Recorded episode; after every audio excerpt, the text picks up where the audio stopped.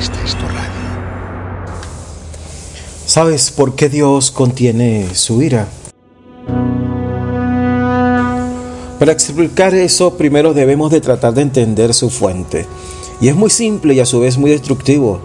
La fuente de la ira de Dios o su razón es su profundo rechazo al pecado, es decir, cualquier forma de desobediencia a Dios. Por eso el pastor Jaser dice que la muerte de Jesús fue violenta debido a la ira de Dios sobre el pecado.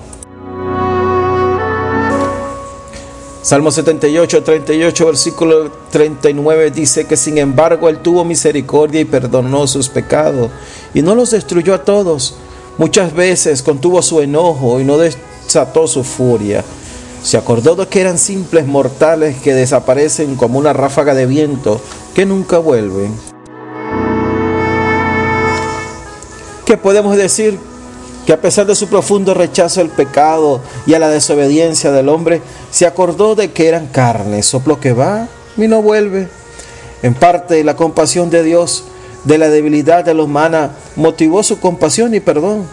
Una de las razones por la cual fue misericordioso con ellos fue por su naturaleza frágil. Como decía Spurgeon, cuán misericordioso de parte del Señor el hacer de la insignificancia del hombre un argumento para contener su ira. Hay dos cosas que aún estamos a tiempo de hacer. Aprovechar su misericordia o esperar el desatar de su ira.